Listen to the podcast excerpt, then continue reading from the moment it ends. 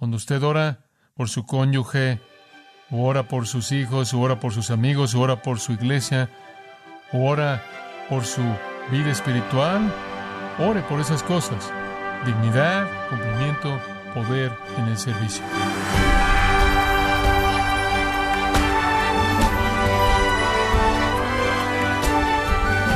Le saluda su anfitrión Miguel Contreras, dándole la bienvenida a su programa Gracias a vosotros con el pastor John MacArthur. Misioneros en el sur del Pacífico ministran a sectas religiosas consumidas con el materialismo, pero rechazan el Evangelio. ¿Ve usted alguna similitud con algunos sectores del cristianismo contemporáneo? El día de hoy John MacArthur nos enseña a evitar el error de orar por las cosas incorrectas, conforme comienza la serie Orando por las cosas correctas, aquí en gracia a vosotros. Al abrir la palabra de Dios juntos debe ser obvio para todos nosotros que estamos a punto de oír al Señor hablándonos. Estas palabras que vienen a nosotros de las páginas de la Escritura son la palabra pura de Dios de su propio corazón y su propia voz para nosotros, y de esta manera demandan nuestra atención. El texto de 2 de Tesalonicenses capítulo 1, versículos 11 y 12. Segunda de Tesalonicenses capítulo 1 versículos 11 y 12. Por lo cual asimismo oramos siempre por vosotros, para que nuestro Dios os tenga por dignos de su llamamiento y cumpla todo propósito de bondad y toda obra de fe con su poder, para que el nombre de nuestro Señor Jesucristo sea glorificado en vosotros y vosotros en Él, por la gracia de nuestro Dios y del Señor Jesucristo. Esto es lo que yo llamo un reporte de oración de Pablo. Y conforme usted ve esa oración y la considera, llega a la conclusión de que él está orando por las cosas correctas. Tristemente, las oraciones de la mayoría de los cristianos están dirigidas hacia las cosas equivocadas. La mayoría del tiempo los cristianos oran con respecto a sí mismos y aquellos que aman por cosas algo superficiales. Las oraciones con frecuencia están dirigidas en la dirección equivocada y son muy cortas de vista y de hecho egoístas. Los cristianos de manera típica oran por salud y felicidad y éxito, oran por beneficio personal, oran por comodidad, oran por soluciones para arreglar todos los problemas pequeños de la vida, oran por un cuerpo curado, un hogar, o un alimento, un trabajo, un auto, un marido, una esposa, una promoción, más dinero. Esas cosas, mientras que ciertamente constituyen parte de la vida, están a un nivel muy bajo en la lista de prioridades de Pablo. También están a un nivel muy bajo en la lista de prioridades de Jesús quien dijo básicamente, no os afanéis por lo que coman o beban o vistan, sabiendo bien que Dios provee todas esas cosas, prosigan buscando asuntos que se relacionan con el reino de Dios. Con frecuencia pedimos, dice Santiago, y no recibimos, porque pedimos mal, con el único propósito de consumirlo en nuestros propios deseos. Entonces, con mucha frecuencia, no solo oramos por las cosas equivocadas, sino que oramos por la razón equivocada. Entonces, conforme vemos esta verdad de la oración de Pablo, vemos un hombre que oraba por las cosas correctas, por la razón correcta. Las cosas correctas están en el versículo 11, la razón correcta está en el versículo 11, y vamos a desarrollarle estas. Es un texto breve, pero uno que está tan lleno de verdad que podremos pasar meses aquí. Supongo que en este punto en particular podría hacerle la pregunta, ¿por qué ora? Cuando hablamos de usted y su vida y su familia y la gente en su mundo, la gente a la que usted ama, su iglesia, ¿por qué ora usted? ¿Qué desea para usted mismo? ¿Qué desea para su cónyuge? ¿Qué desea para sus hijos? ¿Qué desea para la gente a la que usted ama? ¿Qué desea para la gente en su iglesia? ¿Qué es lo que realmente quiere? Si Dios apareciera y dijera, quiero darte tres deseos, lo que tú pidas te daré, ¿cuáles serían? ¿Qué le pediría usted a Dios? ¿Tiene usted los valores correctos? ¿Tiene usted la lista de prioridades correcta? Vivimos en un mundo, claro, que está afectado, un mundo que está desviado, un mundo que conoce poco de lo que es de valor verdadero. Vivimos en un mundo en donde la gente busca todas las cosas equivocadas y esa búsqueda masiva que nos sobrepasa, que nos rodea y se infiltra en nuestras vidas y hace que nos enredemos en la búsqueda misma de cosas que significan nada o no debería significar nada para nosotros. La actitud de la mayoría de la gente mundana en términos de su búsqueda es expuesta de manera apropiada por la historia clásica corta de Anton Chekhov llamada La apuesta. Chekhov fue un escritor ruso que escribió en los 1800. Esta historia nos ayuda a entender el sistema de valores de la mayoría de la gente. La trama involucra a una apuesta entre dos hombres preparados, y fue una apuesta por el asunto del confinamiento solitario. Un banquero rico en sus cuarenta, cincuentas, creía que la pena de muerte era un castigo más humano que el confinamiento solitario, porque un ejecutor mata de una vez por todas. El confinamiento solitario mata gradualmente. Uno de sus invitados en una fiesta, un abogado joven de 25 años de edad, estuvo en desacuerdo y le dijo, vivir bajo alguna condición es mejor que no vivir en absoluto. Enojado, el banquero de manera impulsiva respondió con una apuesta de dos millones de rublos, una fortuna.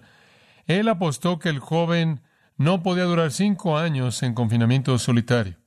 El abogado estaba tan convencido de que podía soportar y estaba tan pronto por recibir los dos millones que anunció que él se quedaría quince años en lugar de cinco para presentar su argumento. Los arreglos se hicieron. El joven pasó a un edificio separado en el terreno grande del banquero. No se le permitió recibir visitas ni periódicos. Él podía escribir cartas, pero no recibir ninguna. Habían guardias que estaban vigilando para asegurarse de que nunca violara el acuerdo, pero fueron colocados de tal manera que nunca pudiera ver él a otro ser humano. Él recibió su alimento en silencio a través de una apertura pequeña en donde él no podía ver a aquellos que lo servían.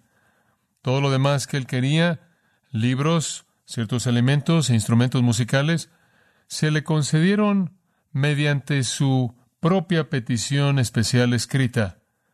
La historia se desarrolla con una descripción de las cosas que el abogado pidió a lo largo de los años y los vistazos ocasionales de los vigilantes que lo veían mientras que él dormía. Durante el primer año, el piano podía ser oído casi en cualquier hora. Él pidió muchos libros, la mayoría de los cuales fueron novelas y lectura ligera.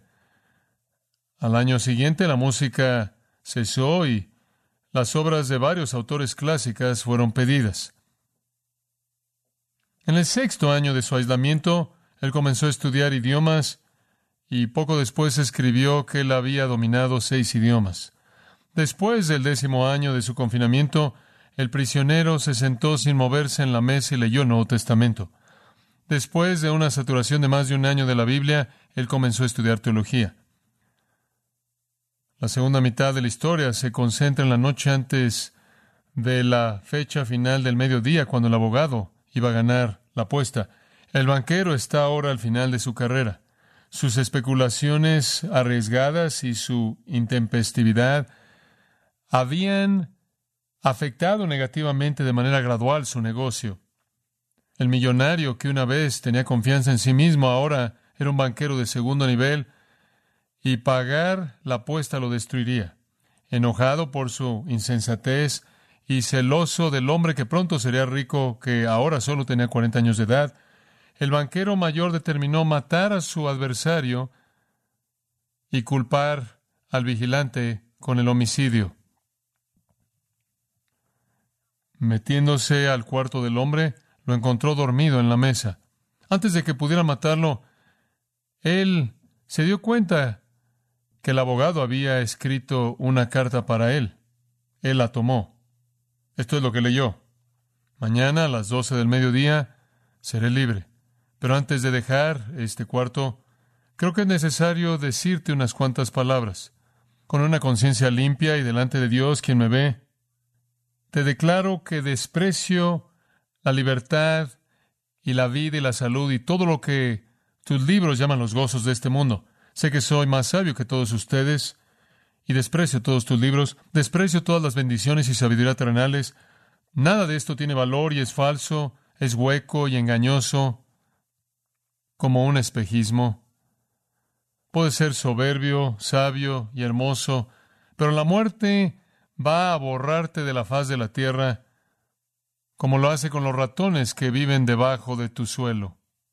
Y tus herederos, tu historia, tu genio inmortal, va a arder con la destrucción de la tierra. Has enloquecido y no has seguido el camino correcto. Tomas lo que es falso como verdadero y lo que es deforme como si fuera bello. Para probarte cómo desprecio todo lo que valoras, renuncio a los dos millones que viene una ocasión, como la apertura del paraíso para mí, que ahora menosprecio.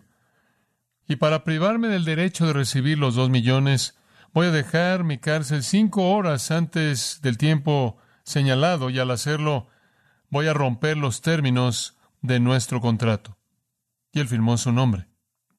El banquero leyó las líneas, reemplazó el papel sobre la mesa, besó al hombre extraño que estaba durmiendo y con lágrimas en sus ojos dejó la casa en silencio. Chekhov escribe, nunca antes, ni siquiera después de haber enfrentado pérdidas serias, se había despreciado a sí mismo como lo hizo en ese momento. Sus lágrimas lo mantuvieron despierto el resto de la noche, y a las siete de la mañana al día siguiente fue informado por el vigilante que habían visto al hombre salir por una ventana, ir a la puerta y desaparecer. Algunas personas tienen que aprender de una manera difícil qué es lo correcto, y algunas personas nunca aprenderán. Pablo sabía, observa el versículo 11. Por lo cual asimismo oramos. Y esto es por lo que oramos, para que nuestro Dios os tenga por dignos de su llamamiento y cumpla todo propósito de bondad y toda obra de fe con su poder. Tres peticiones. Oramos por su dignidad, oramos por su cumplimiento y oramos por su trabajo, su servicio. Hay tanto en esas tres cosas que cautiva nuestras mentes. Hay tal profundidad en esas tres peticiones. Confiamos que podremos, por la ayuda del Espíritu, abrirlas. El mundo está lleno de necios, necios que mediante el camino duro aprenden qué es lo correcto y necios que nunca aprenden lo que es lo correcto. Nosotros, los que conocemos al Señor Jesucristo y que tenemos la palabra de Dios, no necesitamos ser tan necios, no necesitamos desperdiciar nuestro tiempo esforzándonos por obtener lo que en últimas, después de todo, ni siquiera tiene valor. Necesitamos pasar nuestro tiempo ganando lo que es de un valor inestimable. Tres deseos que Pablo tuvo por ellos, dignidad, cumplimiento y servicio poderoso. Antes de que veamos esas peticiones y sus implicaciones, quiero que consideremos el texto desde la perspectiva de la oración. Pablo comienza en el versículo 11 al decir, por lo cual asimismo oramos. Y él nos presenta su recurso.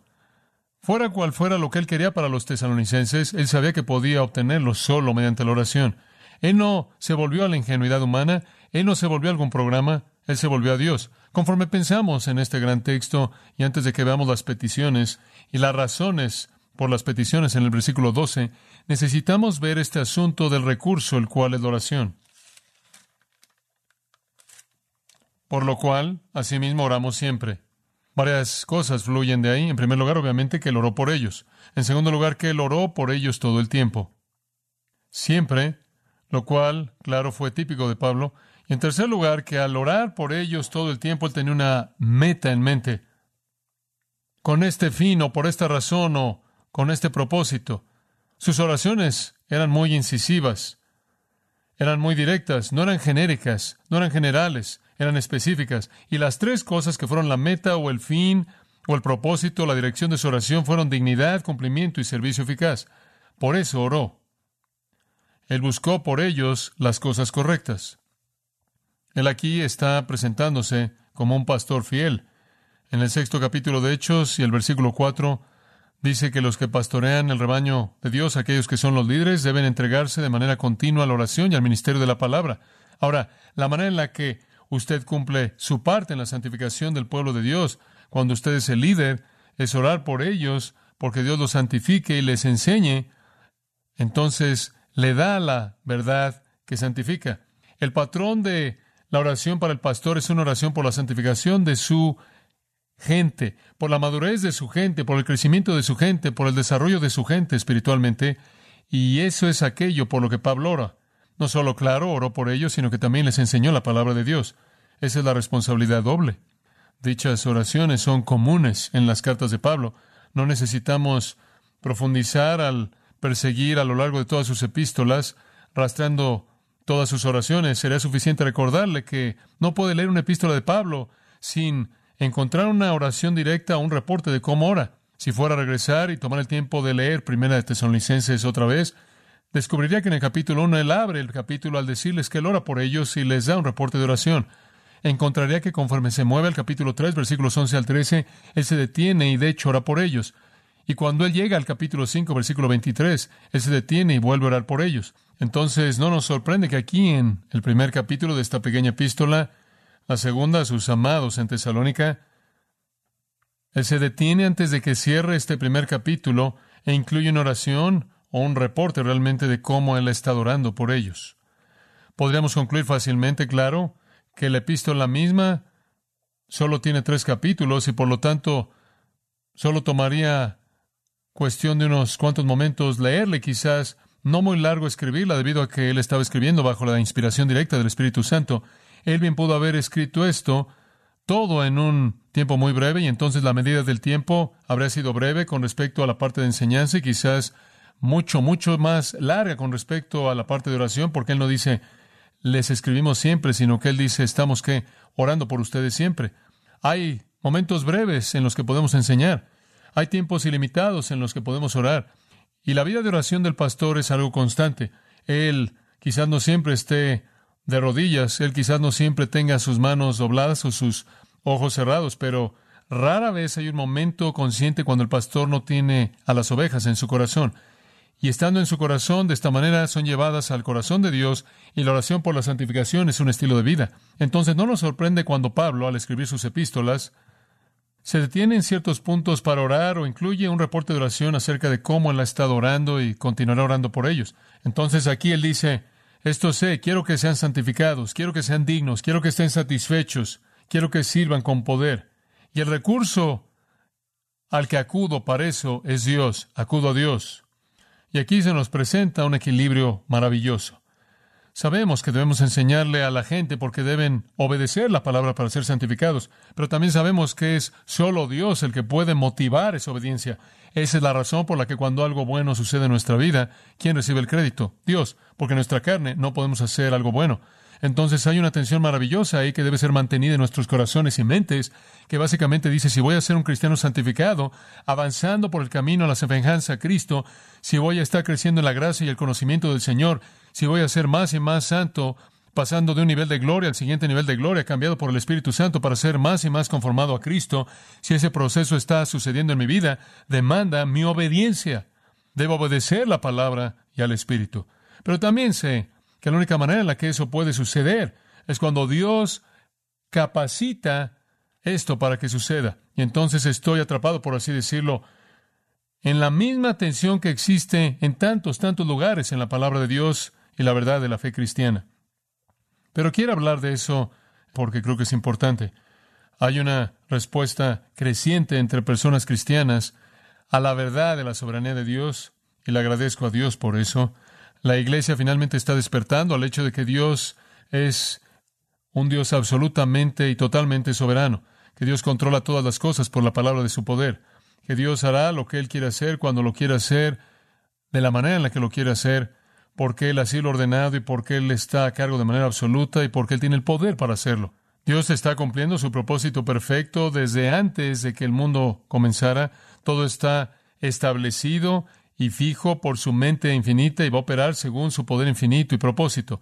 Me da gusto que la Iglesia ha afirmado eso.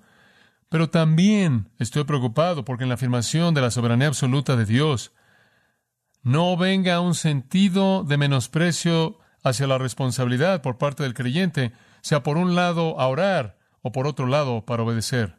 Recientemente he estado involucrado en una plática que va algo así. Después de todo, Dios controla todo, entonces si Él me deja pecar, realmente no es mi problema. U otra plática que podrá ser algo así. Dios va a hacer lo que Él va a hacer de cualquier manera, entonces ¿por qué orar? Y lo que quieren hacer es quitar toda la tensión de la realidad espiritual y reducir todo el asunto a la comprensión humana y decir, si no puedo entender cómo se relaciona esto, voy a inventar mi propia teología. La oración es una realidad esencial y una creencia fuerte y llena de confianza y bíblica en la soberanía de Dios no hace un lado la oración. Así como la obediencia es un elemento en el que Dios cumple sus propósitos soberanos de salvación y santificación, así también la oración es un elemento humano mediante el cual ese propósito es cumplido. Ese es un misterio que no es entendido, pero es creído. Entonces Pablo sabe que solo Dios puede producir las cosas correctas, pero él también exhorta a los tesalonicenses una y otra vez acerca de las cosas correctas. En la primera carta, recordar usted, él comenzó en el capítulo 1 al decirles, sé de su obra de fe, sé de su obra de amor, y él también dijo, sé de su perseverancia, de esperanza. Él dijo, sé que ustedes son los elegidos, sé que oyeron la palabra como es la palabra del Señor y creyeron. Sé que se han vuelto un ejemplo para las otras iglesias. Sé que de ustedes la palabra ha salido. Sé que se han arrepentido y vuelto a Dios de los ídolos. Sé que están esperando la segunda venida. Sé que se aman unos a otros y nadie ni siquiera necesita enseñarles a hacer eso. Y después en el capítulo 4 les dice en el versículo 1, sé que todo eso es verdad, pero les estoy pidiendo que abunden aún más. Y Él les está colocando sobre ellos la responsabilidad Después, al final de la primera carta a ellos, en el capítulo 5, Él les da una serie a manera de estacato como ametralladora de mandamientos que les dice que estén siempre gozosos, que oren sin cesar, que den gracias, que no apaguen al Espíritu, que no menosprecien la revelación de Dios, que examinen todo cuidadosamente, que se aferren a lo que es bueno y se mantengan lo más alejado posible de lo que es malo, y Él les está dando mandato tras mandato tras mandato. Él entiende que la voluntad del hombre está involucrada en el instrumento de Dios cumpliendo su propósito santificador. Y entonces Él entiende también que al frente de la santificación en la parte de oración, que nuestras oraciones son parte del plan mediante el cual Dios cumple sus propósitos eternos. Entonces debemos recordar aquí la palabra tan importante que, aunque creemos de todo corazón en la soberanía de Dios, si eso nos lleva a menospreciar el lugar de la oración, esa es teología mala, como también cristianismo desobediente. Dios es soberano. No hay duda en absoluto acerca de la soberanía de Dios. En Job 42.2, yo sé que tú todo lo puedes y que ningún propósito tuyo puede ser estorbado. En Proverbios 16.33, el escritor dice, los hombres echan suertes, pero toda decisión es del Señor. En Daniel, recuerde usted al rey que finalmente volvió en sí Nabucodonosor después de haber vivido en el campo y comiendo pasto durante siete años, finalmente entendió y el Hijo de Dios, Él hace según su voluntad en el ejército del cielo y en los habitantes de la tierra, y no hay quien detenga su mano y le diga, ¿qué haces? Dios actúa de manera totalmente independiente del hombre. Isaías el profeta Ciertamente lo dijo de manera tan maravillosa como podría ser dicho en el capítulo 46 y el versículo 9, Yo soy Dios y no hay otro, yo soy Dios y no hay semejante a mí, que declara el fin desde el principio y desde la antigüedad lo que aún no había sido hecho, que dice, mi propósito se establecerá y haré todo lo que quiero. Y después al final del versículo 11, lo he planeado y lo haré. Sí, Dios es soberano, sí, Él es soberano, pero eso no hace un lado la oración. Pablo aquí sabe que Dios tiene un plan soberano, pero él continúa orando por ellos. Él derrama su corazón a Dios para que sean dignos y cumplan y sean eficaces en su servicio para que Dios sea glorificado. Y vuelvo a decir, sí, exhortamos, sí creemos en la soberanía de Dios, pero también entendemos el lugar de la oración y sabemos que todas las cosas buenas que vienen, vienen del poder de Dios. Para ilustrarle eso, Permítame mostrarle tan solo unas cuantas ilustraciones en la Escritura. De regreso a 1 de Samuel capítulo 12, una ilustración bastante fascinante. El pueblo había pecado, de varias maneras y después pecaron finalmente al pedir a un rey como el resto de la gente había pecado. El versículo 19 de 1 Samuel 12. Después todo el pueblo le dijo a Samuel, ora por tus siervos a Jehová tu Dios. Dijeron Samuel, ¿podrías por favor interceder por nosotros? Por favor, ora por nosotros para que no muramos, porque hemos añadido a todos nuestros pecados esta maldad al pedir para nosotros un rey. Entonces, por favor, orarías que no seamos matados, que Dios no nos mate. Samuel le dijo al pueblo, no teman, no tienen nada que temer. Ahora, ¿por qué diría él eso? Porque él conocía el plan. Él conocía el plan soberano de Dios. Han cometido toda esta maldad. Sin embargo, no se desvíen de seguir al Señor, sino sirvan a Jehová con todo su corazón. Él dice, miren, sí han pecado, sí, merecen morir, pero comiencen a ser obedientes en este momento, comiencen a obedecer.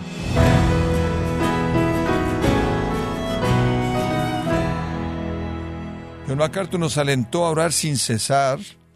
Dios ha determinado que la oración es el medio que usará para llevar adelante su plan soberano.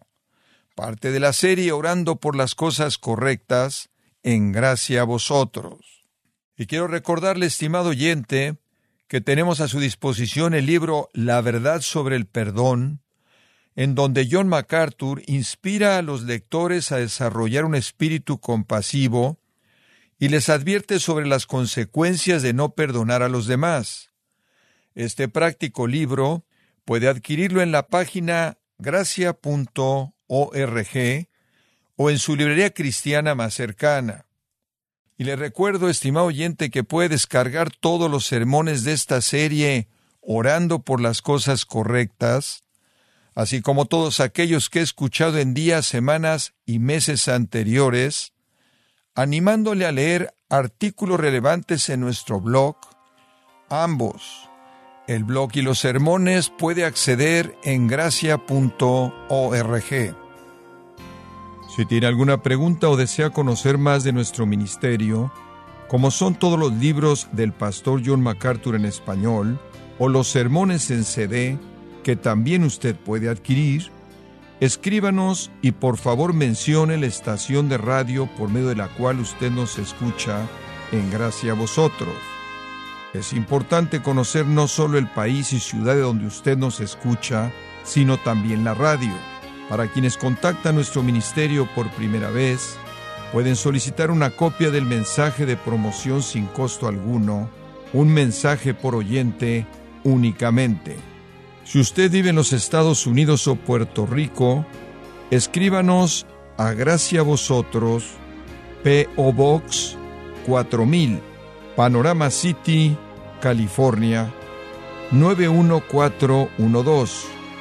O puede escribirnos a través del siguiente correo electrónico radio arroba en nombre del pastor John MacArthur, de nuestro productor David Torres y del personal, le damos las gracias invitándole para que nos acompañe en la próxima edición y así juntos continuar desatando la verdad de Dios un versículo a la vez en gracia a vosotros.